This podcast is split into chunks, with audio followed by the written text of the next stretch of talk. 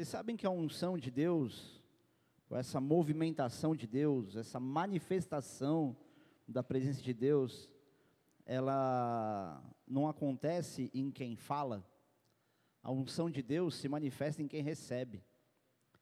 E se você entender isso, você vai olhar para esse momento com um momento muito propício a você experimentar essa unção de Deus. Porque não é experimentar, aumentou muito aqui. Deixa assim, deixa assim, tá bom. Não é experimentar simplesmente não mexam, não mexam, deixa assim, tá?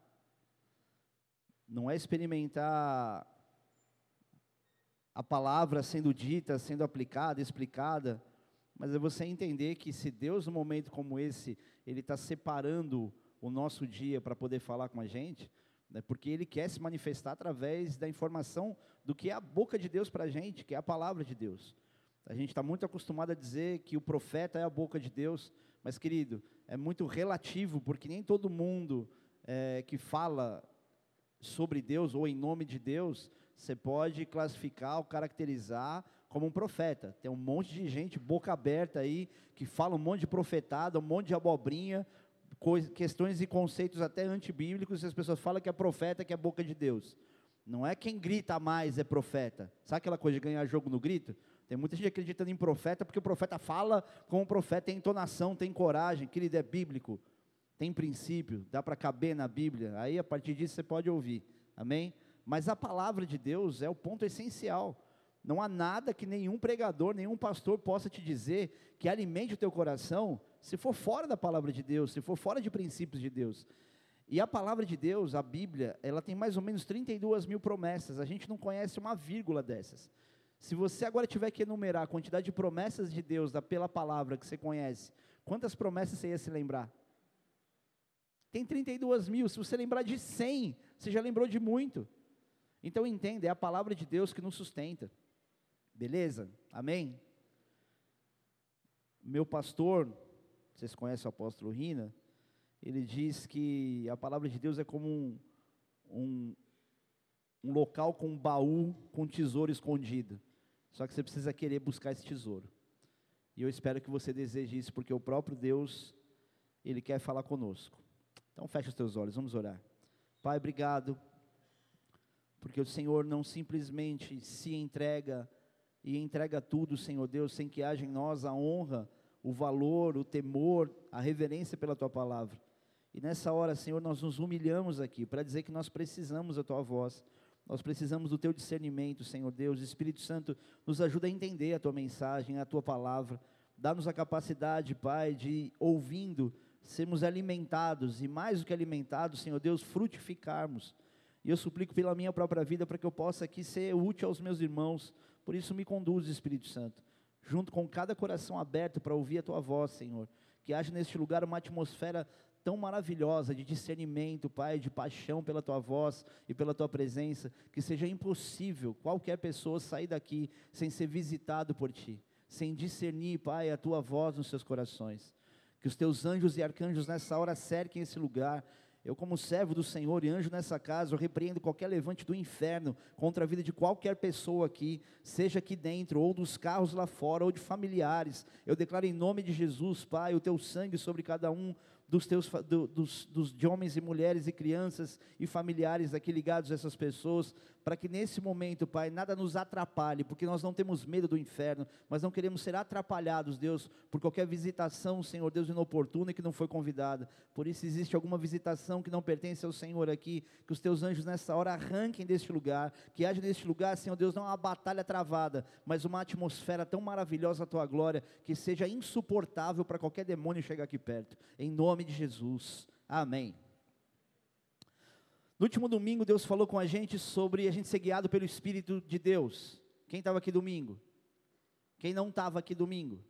Depois você pode pegar a, a palavra lá com o Denis. Levanta aí de novo, Denis.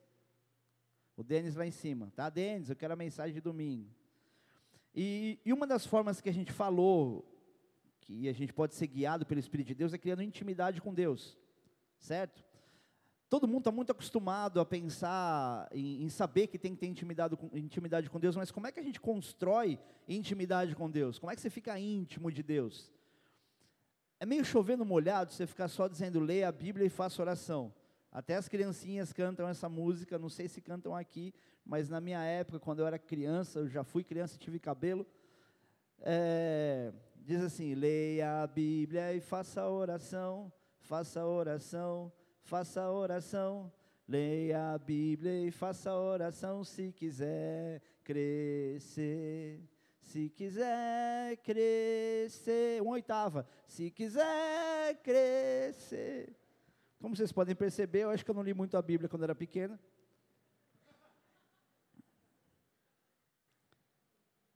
Dizer só isso para você, querida, é muito limitado, eu, eu diria até medíocre, porque muitas orações são monólogos.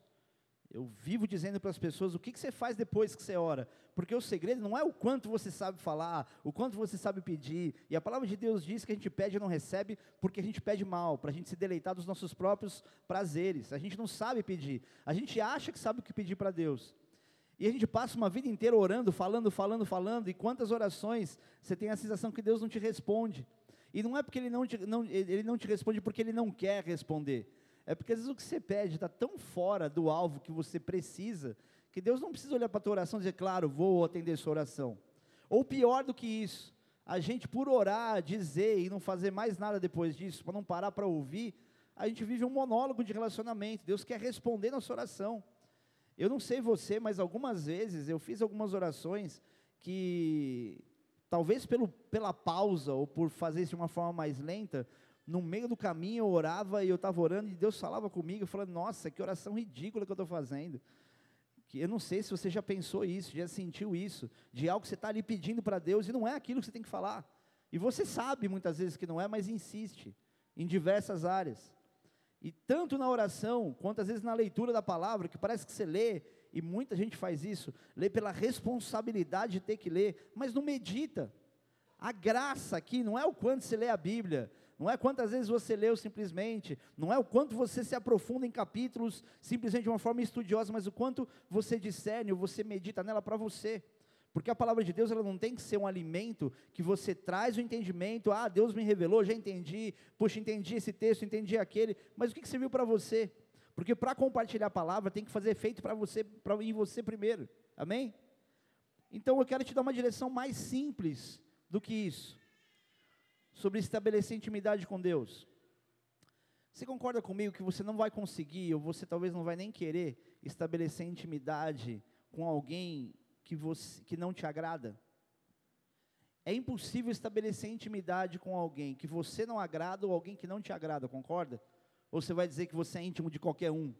Basta que a pessoa queira ter intimidade com você, você vai lá, você não gosta da pessoa, mas tipo, é seu amigo íntimo. É assim que funciona para você? Espero que não. Então é um princípio simples. E a primeira pergunta óbvia que eu tenho para te fazer sobre como ter intimidade com Deus é: Deus te agrada? Eu sei que você tem medo de responder, eu faço muita brincadeira, muita pegadinha, mas Deus nos agrada.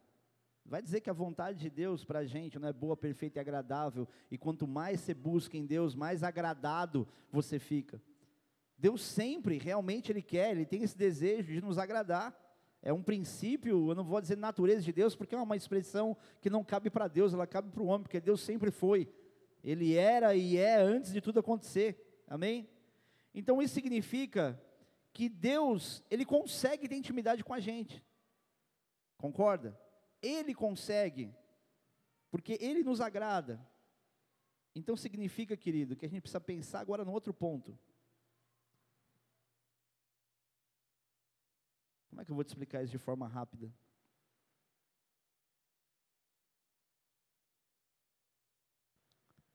E você agrada a Deus?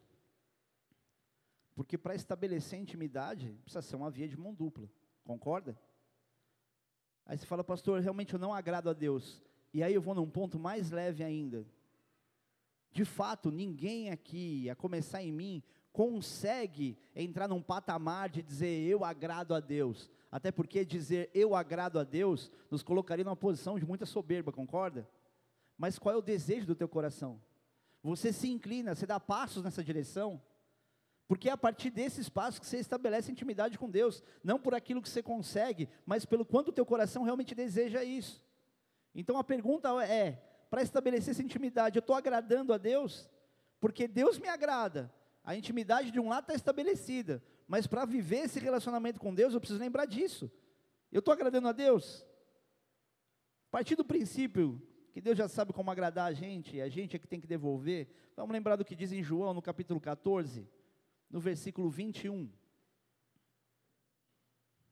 João 14, 21.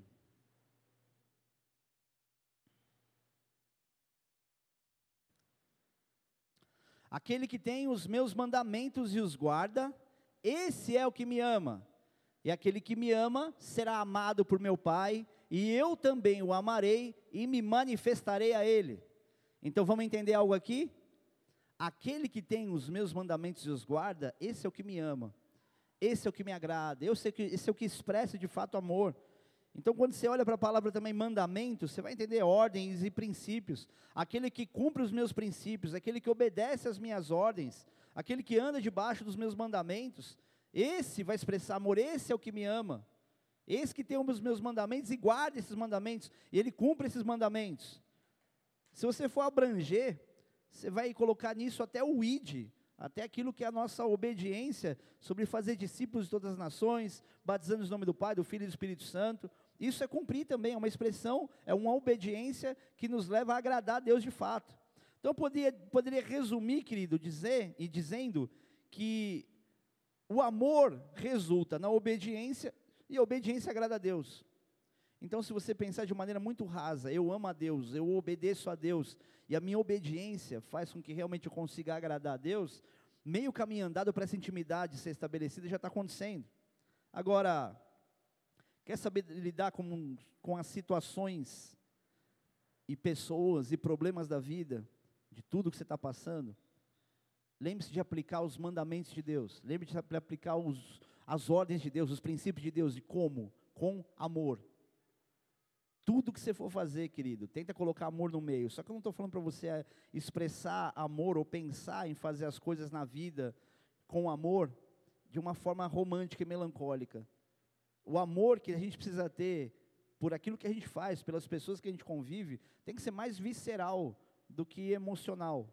Tem que ser uma coisa que, que nos move a ter mais atitude, mais coragem do que o sentimento de amar alguém. Porque se for esperar esse sentimento vir para você amar, pode ser que você passe a vida sem amar muita gente. E às vezes sem amar até teu marido e tua mulher depois de um tempo. É mais ou menos isso que acontece com muito casamento, viu? Só para te avisar você que vai casar. Você vai ter que entender o amor. Você vai ter que tomar uma decisão racional para se manter casado, e à medida que isso acontece, você vai experimentando as sensações de uma decisão que você tomou. Porque se você conversar com a grande maioria dos casais casados, você vai ouvir deles a mesma coisa que o pastor Cláudio Duarte falou. Ele foi, foi perguntar para o pastor, algum dia você quis separar da sua esposa? Ele falou, separar não, mas já quis matar ela algumas vezes. É mais ou menos o que acontece em alguns casamentos. Tem gente que já pulou a parte da separação, quer matar. Mas por que, que muito casamento sobrevive? Por causa da decisão do amor. Amém? Eu até fiz uma postagem aí, hoje, ontem, sei lá quando eu fiz, que você não deve decidir amar outra pessoa dependendo sempre de como a pessoa age com você. Porque o amor, ele tem que ser uma decisão solitária. Ele deveria ser para todos nós incondicional, que é a forma como Deus nos ama. Deus ama a gente sem condição. Quando fala sem condição, é sem uma reserva que dependa da nossa competência. O amor de Deus, ele é pleno em quem ele é, ele é capaz de amar por nós e por ele mesmo. Amém? E quando você tem esse, essa decisão solitária de amor, a partir daí, as atitudes das, das pessoas começam a ser recíprocas. E aí entra um segredinho sobre o amor, mas não vai dar tempo de eu falar hoje aqui. Tá bom, é assim. Quando você ama por entendimento, é natural que a reciprocidade venha. Só que quando você ama e não é recíproco, só o fato de você discernir, amadurecer e decidir amar, você se sente pleno assim mesmo. É diferente daquele amor sem autoestima nenhuma que as pessoas têm por outras pessoas, que insiste em chamar de amor, que mais parece uma apaixonite, uma doença emocional e não amor. é diferente de tudo aquilo emocional que te derruba. O amor, quando você decide amar alguém de verdade, e você faz isso com a razão, não importa o que a pessoa faça, ela nem consegue te ferir e você nem vive uma frustração, porque você entende que você tem que amar, porque é a decisão racional solitária que você tem que tomar. Pegou aí? Posso continuar? E a outra forma de você agradar a Deus, além de obedecer os princípios de Deus e de amar as pessoas, querido, porque Deus, Ele não quer que você se relacione com coisas, com situações. Tudo que envolve Deus na terra envolve vida, envolve pessoas. Deus se manifesta em pessoas. Deus não se manifesta em prédio, Deus não se manifesta em prancha. Prancha não vibra e fala com ninguém. Deus não se manifesta nem fisicamente ou literalmente só pela palavra. Ele se manifesta em pessoas. A palavra de Deus alimenta as pessoas, então há essa manifestação. Esse é um dos meios de você agradar a Deus. O outro, por incrível que pareça, é ainda mais fácil. Abre tua Bíblia lá em Hebreus, no capítulo 11. Um texto muito conhecido que diz assim: Ora, a fé é a certeza das coisas que se esperam, a convicção de fatos que se não veem. Pois pela fé os antigos obtiveram bom testemunho, pela fé entendemos que foi o universo formado pela palavra de Deus, de maneira que o visível veio a existir das coisas que não aparecem. Pela fé, Abel ofereceu a Deus mais excelente sacrifício do que Caim, pelo qual obteve testemunho de ser justo, tendo a aprovação de Deus quanto às suas ofertas por meio dela, das suas ofertas. Por meio dela, também mesmo depois de morto, ainda fala. Pela fé, Enoque foi trasladado para não ver a morte. Não foi achado porque Deus o trasladara. Pois antes da sua trasladação, obteve testemunho de haver agradado a Deus. De fato, sem fé é impossível agradar a Deus, porquanto é necessário que aquele que se aproxima de Deus creia que Ele existe e que se torna galardoador dos que o buscam. Até aí. Pastor, você pirou. Eu entendo, conheço esse texto, que sem fé é impossível agradar a Deus, mas não dá para você dizer que isso é fácil. Eu acho que eu nem tenho fé. Eu estou aqui meio que por osmose estou aqui por entendimento, nem sei se essa minha fé é uma fé consistente. Você deseja construir sua fé? Eu posso te ajudar nisso? Amém. Uma das coisas mais curiosas para mim sobre a fé é que se você procurar no Antigo Testamento, você vai achar a palavra fé, literalmente, apenas uma vez.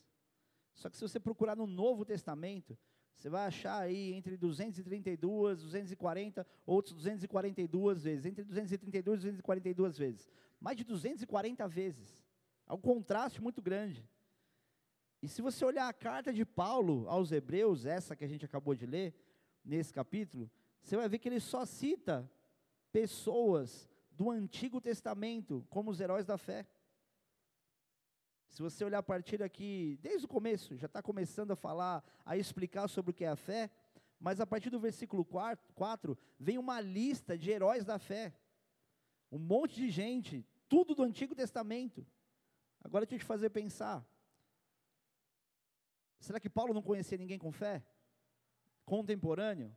Guarda essa, essa pergunta. É curioso você pensar nessa lista, porque se você olhar para ela, você vê até prostituta na lista. Se você estudar o que foi a história de cada um deles, você vai ficar abismado, falando como é que esses caras são os heróis da fé. E Paulo faz uma associação de fé totalmente ligado na história de cada um, de cada um que ele fala aqui, totalmente ligado à obediência e não a sentimentos. Eu sempre digo, volto a dizer, não confunda a fé com um sentimento. A fé é um entendimento que também te leva a bons sentimentos.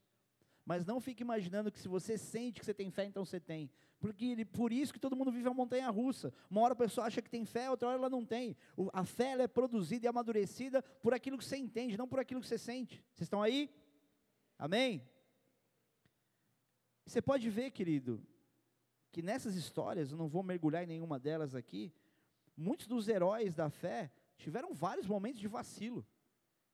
Tem pessoas que você pega a história inteira dela e você não consegue olhar para algo tão impressionante que ela tenha feito. Você consegue pegar muito mais as mancadas que ela deu. Você quer um exemplo curioso para mim? Sara.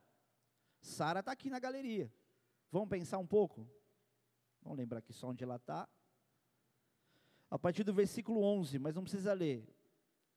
Se você pensar na história de Sara, quais são as coisas maravilhosas que você se lembra dela? Se eu, querido, tiver que falar de Sara, com toda a honra que merece ser dito, eu lembro de dois episódios, aliás, três, melhor dizendo, que não são positivos para ela. O primeiro que eu lembro é, ela riu de Deus quando Deus falou para ela que ela ia ficar grávida. A outra eu lembro é, dela mandando Agar e Ismael embora para o deserto, sabendo que eles poderiam morrer de fome ali. Eu lembro dela falando, brigando com o próprio Abraão. Quando eu olho para o contexto de Sara, eu não vejo a história mais maravilhosa do mundo. Só que se a palavra de Deus está colocando ela aqui no contexto geral, e ela nem pareceria ser uma mulher de fé, você percebe que ela não tem um histórico muito admirável. Só que tem uma coisa que a colocou nesse rol aqui, que é a obediência. Ela obedeceu a Deus ao ter intimidade com seu marido.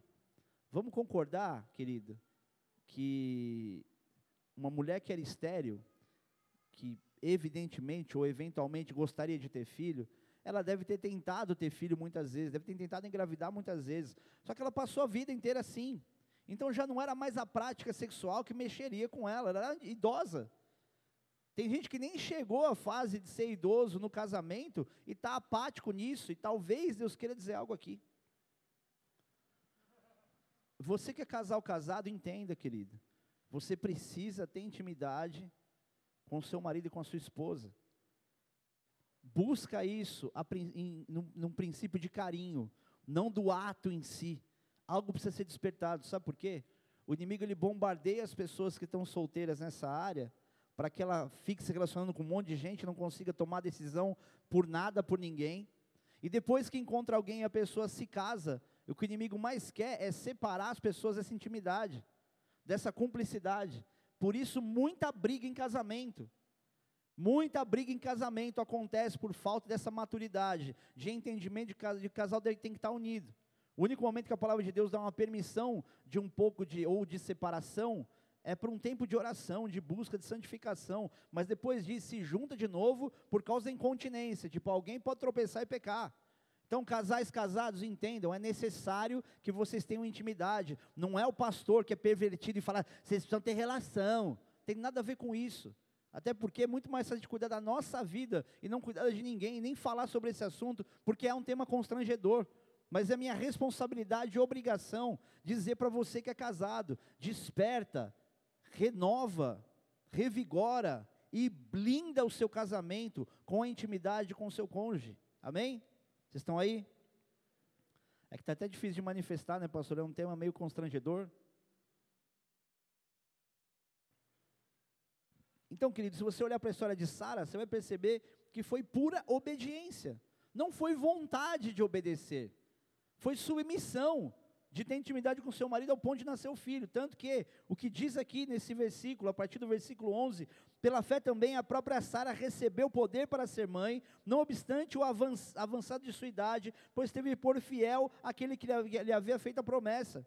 Foi submissão. Amém? Olha outro exemplo legal aqui, Raabe. Quem era Raabe, querido? Uma prostituta. Ela, ela só acolheu os espias que iam derrubar as muralhas de Jericó. E ainda assim, por benefício próprio, para não ser morta também, ela e a família. E aonde é que Deus a coloca? No rol da fé, na galeria do rol da fé, das, dos, do, no, dos heróis da fé. Princípio simples. Ela obedeceu, ela teve um papel importante. Sansão, que não está não está classificado para mim também como uma das pessoas mais sensatas em relação à fé, o que, que esse cara faz? Ele desobedeceu os pais. Eu tinha que ler tudo, né? Não vai dar tempo. Eu só quero pegar um ponto que eu tinha lido aqui. Deixa eu parar por aqui, que não era isso que eu ia dizer. Enfiou um exemplo no meio que não era para estar. Tá. Agora, amplia seu entendimento. Quando você para para pensar, Deus não os classificou, e é aí que eu quero que a sua mente amplie, tá? Talvez a mensagem comece a fazer mais sentido para você agora. Deus não os classificou estritamente como pessoas heróicas sobre a fé, porque obedeceram a alguma coisa que Deus tinha dito. E talvez esse seja um ponto que muito crente ainda patina, porque falta para nós não apenas uma mera obediência, mas nos falta algo que cada um desses heróis da fé teve: propósito. Nós não recebemos fé só porque a gente obedece. Porque existem coisas ridículas que você tem que obedecer para o teu próprio benefício, que não tem um propósito nobre nenhum nisso. É só pensar, querido, um pouquinho. Você vai chegar para Deus e falar assim: Deus, eu posso encher a cara. E o Espírito Santo sensibiliza e fala assim: Você sabe de onde você veio. Você quer ficar doidão de novo, quer pegar um gatilho atrás do outro, quer voltar a fazer isso, isso e aquilo, perder sua família, tua mulher não te aguenta mais agressivo, chegando em casa bêbado, você esqueceu o que você viveu, do que você foi livrado. Ah, é verdade. Aí você vai e obedece a um princípio que você sabe que você já tem que ter.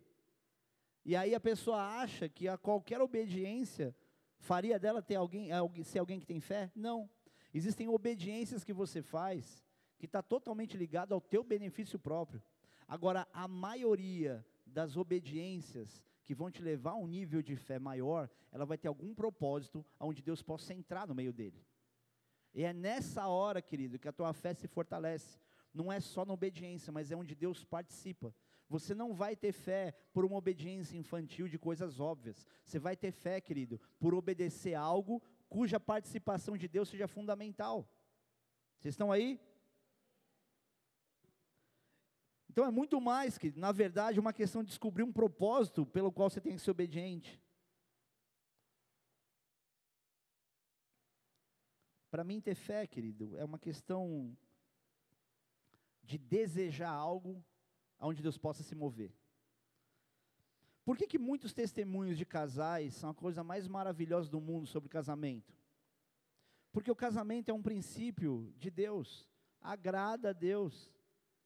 Só que começa com um desejo do coração da pessoa, onde Deus pode participar, e por isso as pessoas oram pelo casamento, Senhor, libera isso, abençoa isso, isso e aquilo. E cada testemunho que você vê, cada um é mais maravilhoso que o outro, é ou não é? Ao ponto de você olhar e falar assim: não vai acontecer comigo. Eu acho que milagre e tal só aconteceu com tal casal, eu não vou viver isso. Imagina, ganhou a festa de casamento inteiro, ganhou uma casa, ganhou não sei quem. Eu e a Marcela de conhecer uma pessoa em Brasília que o pai da menina queria dar uma casa para ela, eles não tinham casa, casaram e ganharam uma casa. Olha que legal. Pensou você? Recebe aí, irmão. Recebe aí responsabilidade para trabalhar e comprar sua casa. Mas por que que você vê? Eu estou usando um exemplo simples. Mas por que, você vê tantos sonhos se realizando dessa natureza? Porque a grande maioria, Deus pode participar e é para Deus que as pessoas pedem. Há um propósito que glorifica a Deus, não é só a própria vontade de querer ter alguma coisa, Deus tem espaço naquilo. E aí eu posso te perguntar, por que, que Deus te abençoaria em áreas que para você são especiais, se por um acaso Ele não participa dela? Em que você vai ter uma obediência, querido, que vai te gerar fé? Como é que você vai construir fé? Vocês estão aí?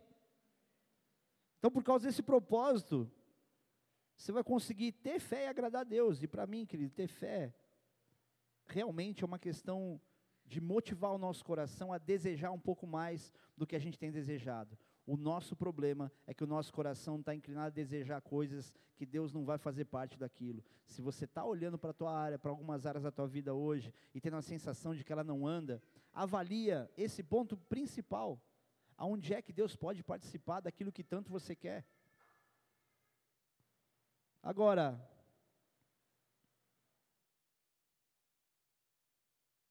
isso é uma razão pela qual muita gente está em depressão também. Cara, eu vi, eu já compartilhei com vocês aqui sobre aquele DJ, falei de outras pessoas, que muita gente está conseguindo vencer ou ter iniciativa de vencer a depressão, porque estão parando de pensar em si mesmo estão pensando nos outros, fazendo obra social e um monte de coisa assim. E o crente, por incrível que pareça, quanto mais o tempo passa, mais nele ele pensa. Quanto mais o tempo passa, mais projetos para ele ele tem. E quanto mais o tempo passa, mais crente em depressão você vê. Ansiedade, diversas outras coisas, porque está muito em si mesmado. E eu vou falar uma coisa aqui que eu não sei se eu devia falar. Eu falo, não sei se devia falar, mas a gente ora antes, né? Pedindo para Deus deixar falar ou não falar. Quantos louvores a gente não canta, cuja letra é uma participação tanto da nossa vontade sobre o que a gente quer experimentar em Deus, e não em dizer quem Deus é? Você concorda que anjos têm uma, eles têm uma amplitude de conhecimento que o ser humano talvez não tenha, por serem seres espirituais? E o que que os anjos dizem para o Senhor nas regiões celestes? Santo, santo. Eles não dizem nem que Deus é bom, eles dizem que Deus é santo. Há um nível de exclusividade naquilo que eles dizem que Deus é, que talvez seja por isso que eles não tenham caído, por entender isso. E a gente, na verdade, expressa louvor para Deus e dizendo que é para Deus, tanto sobre as nossas próprias vontades e tão pouco sobre quem Deus é, que a gente fica patinando. Deus, eu vou fazer isso, eu quero fazer aquilo. Gente, eu não estou criticando a música, para vocês não cantar mais. Pode cantar, não tem problema nenhum. É melhor você fazer isso inclinando para Deus do que também não fazer nada. Mas a gente está muito medíocre e imaturo nesse ponto. A nossa adoração a Deus está muito conectada à satisfação do nosso coração, às alegrias que a gente tem. Você concorda comigo ou não? Sim. Agora, já perguntei para vocês se você acha que Paulo conhecia alguém com fé que fosse contemporâneo dele, né? Paulo citava os antigos para poder se apoiar nos registros bíblicos, nos acontecimentos, amém? Então, acreditando que haja muitos outros exemplos de fé no Novo Testamento, eu quero te fazer pensar em um cara. Um cara é muito medíocre também. Em um homem. Uma das pessoas mais importantes no Novo Testamento e para a própria história de Jesus. E para mim ele é um dos nomes mais relevantes em termos de fé no Novo Testamento. Um homem chamado João Batista, dono de um ministério solitário, que construiu um dos ritos mais importantes do cristianismo, que é o batismo. Concorda? Quem era João Batista? Se você olhar a palavra de Deus, que da maneira como o próprio Jesus nos classifica por causa da graça, ele cita João Batista, como a gente sendo maior que João Batista, ele cita João Batista pela relevância que João Batista tinha. Agora eu te pergunto, você sabe a origem do batismo? Quem na história da Bíblia batizou antes dele? Há uma junção de explicações sobre os essênios, por exemplo, que se, que se lavavam num ritual de purificação.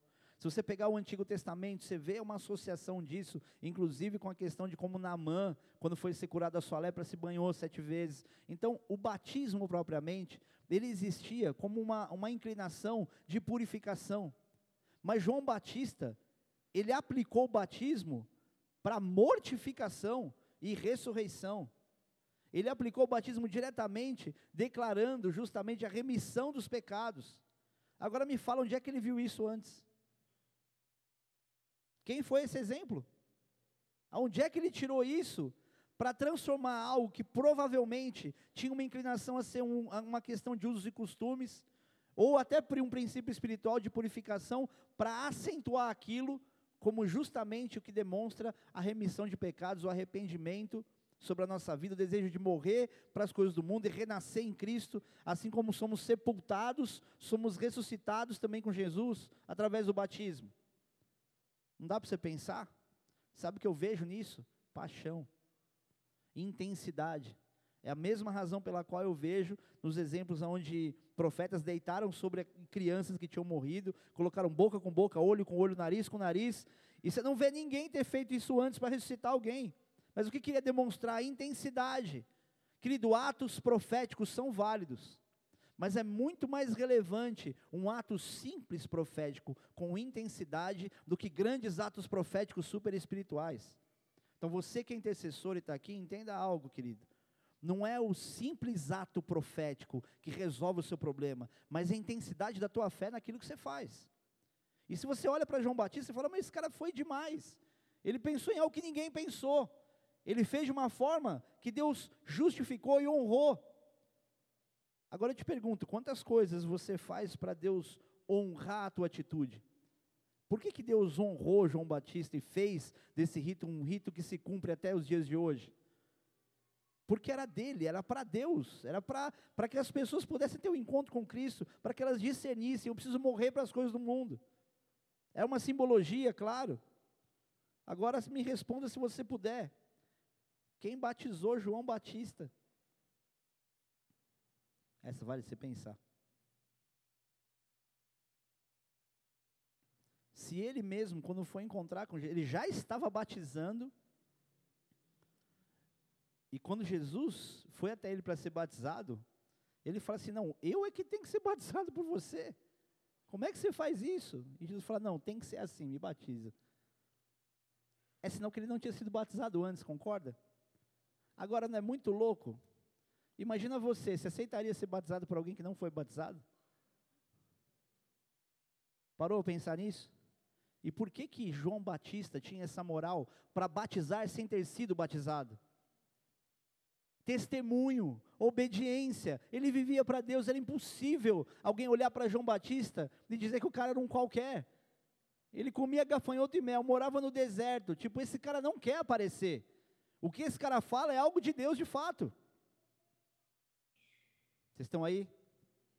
Você já tinha pensado nisso? Então pensa. Porque é mais ou menos a mesma intensidade que Deus espera de nós, não para que você crie ritos, mas para que você viva, inclusive as coisas que você quer. Porque Deus não participa de muita coisa que a gente faz. A gente é muito espiritual para querer, mas é pouco espiritual para servir. A gente é muito cheio da unção para ter experiências revelações e sensações. Mas, cara, cadê essa unção se manifestando no serviço? Eu falo muito de serviço aqui, querido, porque é o que me mantém vivo. Eu agradeço a Deus de poder estar aqui trabalhando. Eu não sei o que seria de mim se Deus não permitisse que eu tivesse numa função de serviço como essa ou qualquer outra. Vocês estão aí? João Batista, querido, tinha paixão por, pelo propósito de ser o preparador do caminho de Cristo. E para a gente parafrasear aqui, eu acredito que a gente precisa encontrar um propósito que nos gere tanta paixão, que chega ao ponto de criar aquilo que ninguém criou. E isso vai resultar numa fé que agrada a Deus. E a partir disso você vai saber, querido, você não vai sentir que você tem fé. Você vai saber que você tem fé. E isso é o que você precisa discernir hoje, para que você comece a acreditar que você tem fé. Atitudes de obediência. E situações que Deus possa participar delas. Falta paixão. Querido, se você falar com, com um muçulmano praticante de verdade, até porque para você se declarar um muçulmano, você tem que ser um praticante. Você vai ver a quantidade de vezes que eles fazem orações por dia e não é nem para classificar se ele faz de coração ou não, mas é só o fato de se esforçar e olhar para quantas vezes a gente ora. A gente tem que, tem, tinha que ter vergonha. Eu acho que Deus permitiu que a jihad, que é a guerra santa para eles, possa ter existido, para encurtar o caminho de alguns crentes que já estavam só fazendo peso na terra. Querido, como que é a nossa vida de oração? Como é que você quer dizer que você tem fé se não há obediência, se não há paixão? Eu poderia resumir essa mensagem dizendo para você que Deus espera que você tenha paixão por alguma coisa. Uma vez eu ouvi, eu acho que foi do Cirilo, se não me engano, que Deus não quer dar para você uma esposa, um marido, que ele te dê um número de RG, o um endereço dessa pessoa, e tipo, vai lá, encontra, porque é o teu escolhido, o escolhido. Ele quer que você construa uma história de amor. Só que tem uns crentes que vai um pouco além do que essa história de amor deveria ser, né? E tem gente aqui também que está esperando que muitas coisas aconteçam de uma forma espiritual demais, que vem um anjo e aconteça, ele te diga alguma coisa. Não pede para ver um anjo que você vai ficar apavorado, né, pastor? Você vê o mundo espiritual, você não fica, não é confortável mesmo quando você vê, você assusta. Mas construa a tua própria história. Eu não estou dizendo isso como uma frase clichê. Eu estou dizendo, tenha paixão pelas coisas que você faz. Ah, pastor, mas eu faço coisa tão chata. Eu não estou falando só, querido, de você ter uma rotina de trabalho, você ter uma rotina de responsabilidades, mas de você discernir onde é que Deus quer que você obedeça, para que dentro dessa rotina de trabalho ou de responsabilidades, você comece a sentir que a tua fé vai começar a ser trabalhada. Você vai começar a sentir que você realmente tem fé. Querido, ame pelo menos as coisas que você diz amar. Se você diz amar tua esposa, teus filhos, teu marido, demonstre isso com intensidade. E quando eu falo de intensidade, eu não estou falando para gritar, eu estou falando para você agir com obediência. Você quer medir teu nível de intensidade? Mede pela obediência. O quanto você é capaz de obedecer tem muito a ver com a intensidade, não aquilo que você fala. A palavra de Deus diz que há dois filhos receberam uma ordem, a mesma ordem. Um falou assim: Não, pai, claro, vou lá fazer. E o outro ficou resmungando, mas foi lá e fez. O que falou, tipo, claro, vou lá fazer e não fez, foi o que honrou o pai. Aquele que resmungou, mas obedeceu, é o que honrou. E o crente está muito assim. Ele quer sentir que ele pode, ele quer sentir que é legal para ele, ele quer sentir alguma vantagem. Sabe, uma das maiores, um dos maiores constrangimentos que eu tenho toda vez que eu prego é que nenhuma palavra, na grande maior parte delas, pelo menos que eu prego, ela não termina sem que Deus nos dê alguma direção que seja um benefício próprio. E Deus não precisaria dizer nada que é para um benefício próprio. Por ser Deus, por ser quem Ele é, Ele poderia dizer: faz isso, pronto e acabou, não discute. Ele sempre no final diz: cumpre isso, porque eu quero fazer isso. Não se conforma com as coisas do presente século, mas se transforma pela renovação do teu entendimento. E se Deus disser só isso, já seria bom, mas ele ainda completa dizendo, para que você possa experimentar qual é a boa, perfeita e agradável vontade do Senhor. E a vontade de Deus é a vontade de Deus, é a vontade de Deus para a gente. Nós somos os beneficiados. Deus não precisa de nada que a gente entregue. Deus não precisa do nosso culto, Ele não precisa dessa igreja, Ele não precisa de você. Deus não precisa de nenhum de nós. Ele nos ama. Ele estabeleceu, querido, metade da ponte, a outra metade é obediência, é essa paixão. É ao ponto de criar coisas como João Batista criou, ao ponto de orar e Deus mandar cair fogo do céu, como aconteceu com Elias. Aonde Deus mandou isso aconteceu antes? Deus não falou, vai lá, desafia os profetas de Baal, que eu vou mandar fogo do céu. Não, cara, o cara tirou do, da cabeça e da intensidade. Falou, Deus que responder com fogo. Meu irmão, pensa, você não consegue desafiar uma pessoa, quanto mais mais de 800 profetas. Você não consegue nem acreditar que a sua oração cura alguém. Quanto mais dizer que você vai orar e Deus vai mandar fogo do céu. Falta iniciativa. Sabe por que a gente não vence? Porque a gente não tenta. Porque a gente não começa. Sabe por que você não tem fé? Porque você não entendeu que a obediência é um princípio que te leva a essa fé. Os heróis da fé, de Hebreus 11, foram pessoas obedientes, mas que tinham um propósito. Não foram pessoas perfeitas eles tinham fé, mesmo com as mancadas que eles deram. Esmiúça isso aqui depois e olha a história de cada um e fala: cara, é possível eu ter fé, e é, e é possível agradar a Deus. E se você agrada a Deus, você acha que Deus vai fazer o que com você? Sabe as fraquezas da nossa vida? Muito delas acontecem porque a gente não agrada a Deus. A alegria do Senhor na nossa força. A gente não vive lembrando dizendo isso uns para os outros. Vai lá, e eu detesto que isso aconteça. O cara vê alguém triste, fala assim: vamos lá, meu irmão, a alegria do Senhor é a tua força. Amém? É isso que a gente faz. A alegria do Senhor é a tua força, como se pudesse estalar o dedo, falar esse versículo, a pessoa, ah, é verdade, agora eu estou alegre. Querido, a alegria de Deus é a nossa força. Faz Deus alegre, ele te faz forte. É simples. Mas se não houver esse desejo em agradar a Deus através da fé, você não vai se sentir forte. Fé não é sensação para te dar força. A força vem da obediência. Você quer se sentir forte para poder enfrentar o que você está vivendo? Obedece. Pastor, mas o que, que eu obedeço? Quer princípios mais simples do que pai e mãe? Ah, meu pai é minha mãe, querido, seu pai e sua mãe. Eles são a maior autoridade espiritual sobre a tua vida, não é pastor. Não vem aqui sentar, me ouvir, ouvir a pastora, ou qualquer pessoa pregar e dizer, nossa, Deus me deu direção. A direção mais simples, efetiva, profética e frutífera da tua vida está na tua casa. Não é o que diz em Efésios 6? Não está dizendo honra teu pastor e tua pastora, para que tudo te corra bem sobre a terra. Está dizendo, honra teu pai e tua mãe, que é o primeiro mandamento com promessa, para que tudo te corra bem e tenha longa vida sobre a terra. E essa é a razão pela qual a nossa geração morre rápido. Porque não obedece pai e mãe.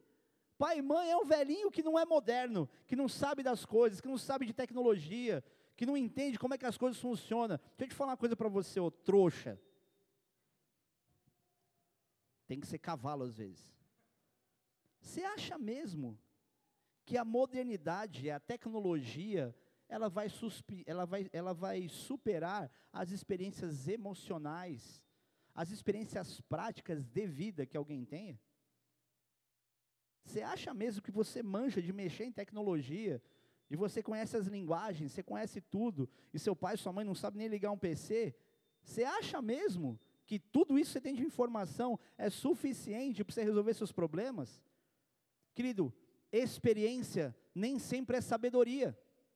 Sabedoria leva tempo, leva uma vida inteira. O meu sonho é envelhecer e em algum momento conseguir ser sábio. Porque hoje que a gente tem um monte de experiência. Querido, peça a Deus sabedoria. Foi o que Salomão fez. E Salomão era novo, hein? Eu acho que ele já estava lá no princípio da sabedoria, justamente pelo temor do Senhor, que é o que a palavra de Deus diz. Ele teve temor. E é o princípio da sabedoria. Ele falou: Deus, me dá sabedoria, me dá um coração ensinável para eu conduzir esse povo. Olha quanta gente, não tem nem ideia do que eu vou fazer. E Deus deu para ele, além da sabedoria, deu riquezas. E a gente correndo atrás da riqueza, sem nenhuma sabedoria. Você trabalhando igual um camelo, individualista, umbigocentrista. Deus não participa do teu esforço. Poxa, levanto cedo, trabalho muito. Caramba, nunca consigo comprar nada. Claro, querido, falta sabedoria. Falta participação de Deus. Me constrange, mas é uma verdade dizer Deus quer prosperar o povo dele. Só que a gente nem pode ensinar sobre prosperidade nos dias de hoje, de tão mal acostumado que a igreja está. Deus quer te prosperar. O problema é que o nosso coração está inclinado a buscar as bênçãos, as mãos de Deus, e não a experiência da intimidade com Deus. Se você buscar intimidade, Deus vai te dar tanta coisa para você poder ser um articulador do reino dele na terra, que você não vai nem lembrar de qualquer época ruim que você viveu, porque teu coração não está na riqueza. Teu coração não está no carro, na casa, no trabalho, na pessoa bonita com que você vai se casar. E vou te falar uma coisa, hein? Cuidado para não se casar com alguém bonito e só. Bonito por fora. Seja melhor amigo, melhor amiga de quem você vai se casar. Para de ser bobinha, esse cara gatão aí, ele pode daqui um tempo, pouco tempo, embarangar de um jeito. Você vai olhar e falar assim: puxa vida, só tinha aquilo mesmo. Acho que é Deuteronômio 32, se não me engano, que diz: engordou meu amado e deu coices. A mulher pediu o príncipe, né? Que viesse no cavalo. O príncipe foi embora, ficou só o cavalo. Princípios. Obedece o que vier mais perto. E vou te falar a última coisa, a gente encerra aqui. Não é só a obediência a alguém que realmente representa algo sobre a tua vida, mas é um comportamento submisso que evita com que você entre em muitos outros problemas. A palavra de Deus diz que a gente precisa aprender até a ser roubado. Vão te roubar a capa, entrega tudo. Entrega tudo que você tem. Eu não estou dizendo aqui para você não, não é, ser politicamente correto, dizer não reaja. É, não fica queimando neurônio com as coisas que você está perdendo. Às vezes vale muito mais a pena você levar um desaforo para casa, ou você ter algum prejuízo financeiro para manter a paz, do que você lutar o tempo todo pelos seus direitos e ser a pessoa mais insuportável do, muito, do, do mundo, avarento. O que tem de crente avarento é insuportável e espera que Deus abençoe, só que a avareza dele é tão grande que ele não se relaciona mais bem com ninguém, nem da família. Quantos crentes estão solitários na igreja?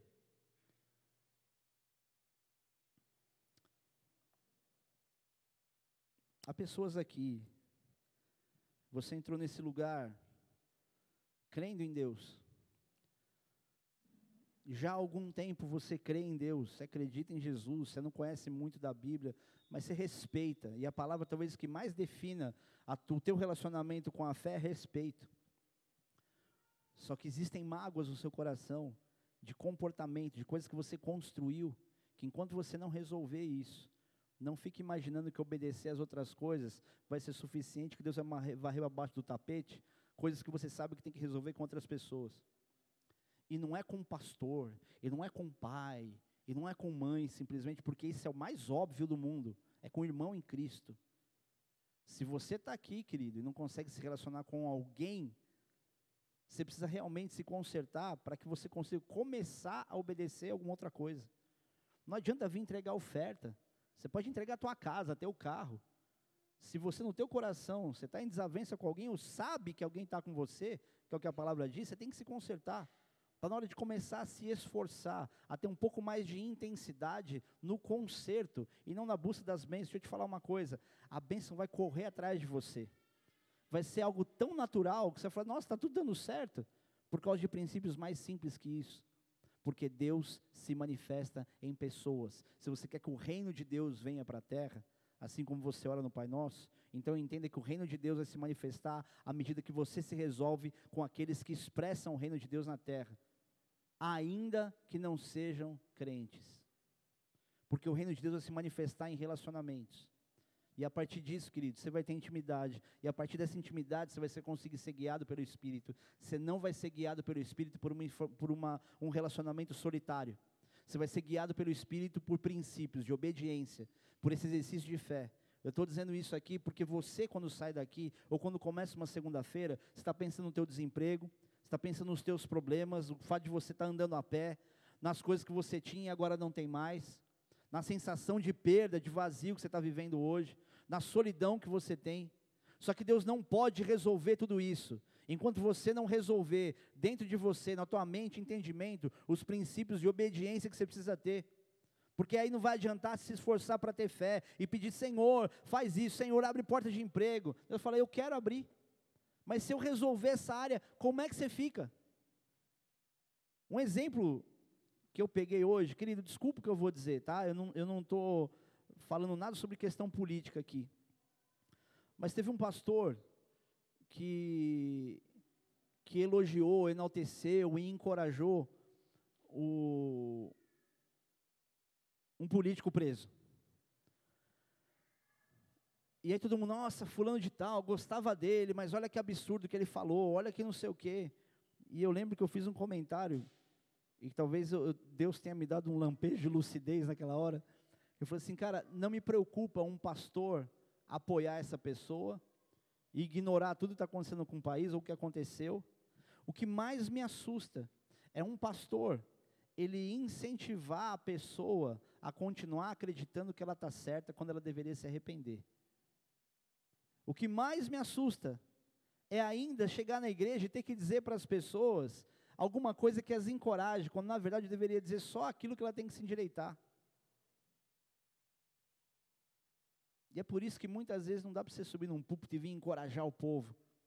E eu consigo imaginar por que, que Deus consolava tantos profetas. Porque o profeta via como é que o povo estava agindo, ele entrava em desespero. Aí sabe o que Deus fazia? Pegava o profeta sozinho, separava, levava, levava lá para o monte, ou levava lá no vale de ossos secos, para eles terem experiências individuais com Deus, e Deus falava para eles: continua, ou não continue, tipo, não se preocupa, ou Elias, unge Eliseu no teu lugar, unge Jeú, fulano, ciclano, beltrano. Ele está tirando, ele tá tirando de cena por quê? Porque ele acha que Elias não poderia fazer mais nada, lógico que a história está mal contada aqui, mas aqui Deus está mostrando, estou mais preocupado com você. Tanto que Elias subiu ao céu sem morrer.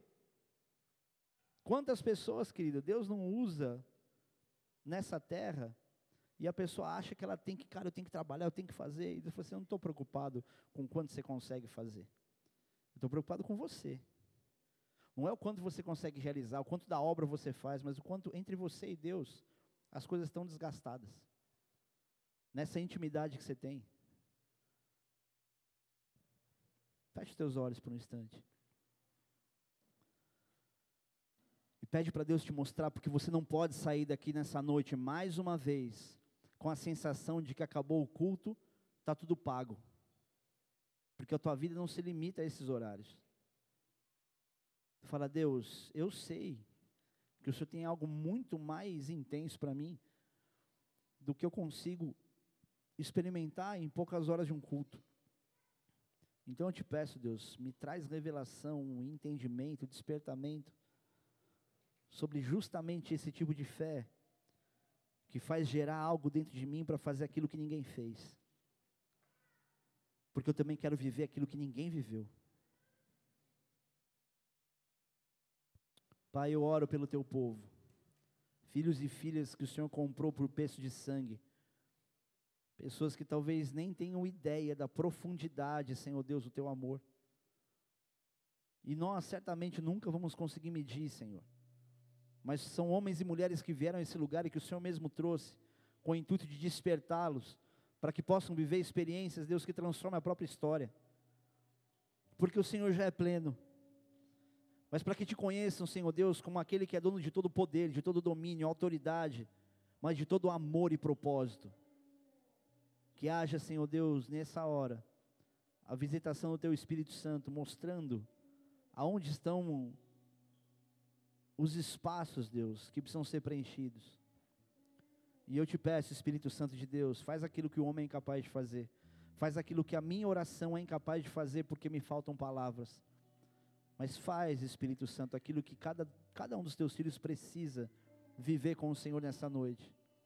Há pessoas aqui que precisam receber do Senhor, Pai, perdão. Há pessoas que precisam ser curadas da rejeição familiar, porque cresceram como rejeitados. Que despertem hoje, Senhor Deus, para entender que viveram essa rejeição por tantos anos, não porque fizeram alguma coisa errada, não porque porque merecem isso, mas porque os pais também viveram as mesmas rejeições e não receberam amor de ninguém. Que os teus filhos aqui, Senhor Deus, os que viveram a experiência da rejeição, curem através da própria paternidade, que aprendam a ser pais e mães, e que inclusive, Senhor Deus, tragam cura aos próprios pais. Eu te louvo, Senhor, porque eu sei que nesse momento há pessoas aqui que vão ter as suas famílias transformadas. E por causa dessa atitude que vão ter contigo, vão ser capazes de influenciar a própria casa, para ouvir do pai pela primeira vez um eu te amo, sem precisar implorar para o pai, sem precisar perguntar para o pai se o pai o ama. Por isso eu te peço, Senhor Deus, cura-os nesse momento, faz-os entender que existe um inimigo das nossas almas bombardeando emoções e pensamentos. E que por isso, Pai, viveram por tanto tempo a sensação de que a vida estava parada. Que nessa hora os céus se abram. Que nessa hora, Espírito Santo, o Senhor se revele, trazendo a essas histórias a direção de que isso não é o ponto final, mas é a tua vírgula, é a tua página virada, é o ponto onde as coisas vão começar a ser transformadas. Que haja, Senhor Deus, neste momento, Pai, por causa do teu amor e não da minha voz, uma manifestação poderosa do Senhor Espírito Santo, que transforme a realidade de cada um dos teus filhos que entrou nesse lugar hoje, porque não entraram para ouvir uma palavra de autoajuda, porque somos incapazes de nos ajudar, mas entraram neste lugar para ouvir a tua palavra que não apenas simplesmente ajuda, ela salva, ela transforma, ela purifica, ela justifica. Que haja hoje, Senhor Deus, perdão, que haja hoje arrependimento, que haja hoje, Senhor Deus, quebrantamento, para que haja conserto, e a partir da obediência, o Senhor entre e haja manifestação da tua fé, e os teus filhos creiam, Pai, que esse momento era apenas o princípio de grandes coisas que o Senhor tinha para fazer na vida de cada um. Em nome de Jesus. E se você veio aqui hoje, querido, e não confessou ainda com a tua boca e com o teu coração, que você sabe que você é um pecador e precisa de salvação, eu quero te dar a oportunidade de você fazer essa oração agora que vai mudar a tua vida, que vai te salvar, que se você morresse depois dela e você fizesse de todo o teu coração, por causa dessa oração, você vai para o céu, porque é uma oração de confissão de pecados de arrependimento. E é o convite que você faz para que o Espírito Santo, para que o próprio Jesus venha morar em você. Porque a palavra de Deus diz que o nosso corpo é templo, é morada do Espírito Santo. Se você entende isso, repete essa oração comigo onde você está. E aproveita que a igreja inteira vai estar repetindo, então rasga o teu coração, porque você precisa dizer isso. Esquece quem está do seu lado. Feche teus olhos, abaixa tua cabeça e repete essa oração assim. Diz assim: Jesus, o Senhor me trouxe aqui. Eu não quero uma religião. Eu não quero um carimbo. Eu quero uma experiência que transforma a minha vida. E eu admito que eu sou um pecador. E sem admitir isso, eu nunca viveria essa experiência que o Senhor tem para mim. Por isso, Senhor, me perdoa de todos os meus pecados. Eu me arrependo de todos eles, mesmo os que eu não me lembro. Eu quero confessar que o Senhor Jesus é o Filho de Deus que veio a esse mundo, viveu como homem, morreu numa cruz, mas ressuscitou e está vivo. Jesus, o Senhor é o meu Salvador. A partir de hoje, me marca com o teu sangue e dá sentido à minha história, porque um dia eu quero viver na eternidade contigo. Amém. Pai amado, nós oramos sobre cada um desses, ou por cada um desses, Senhor, que confessando essa, essa situação em que viviam, começam a viver agora, Pai, uma experiência sensível para alguns, intensa para outros, mas de fato, Pai, transformadora para todos.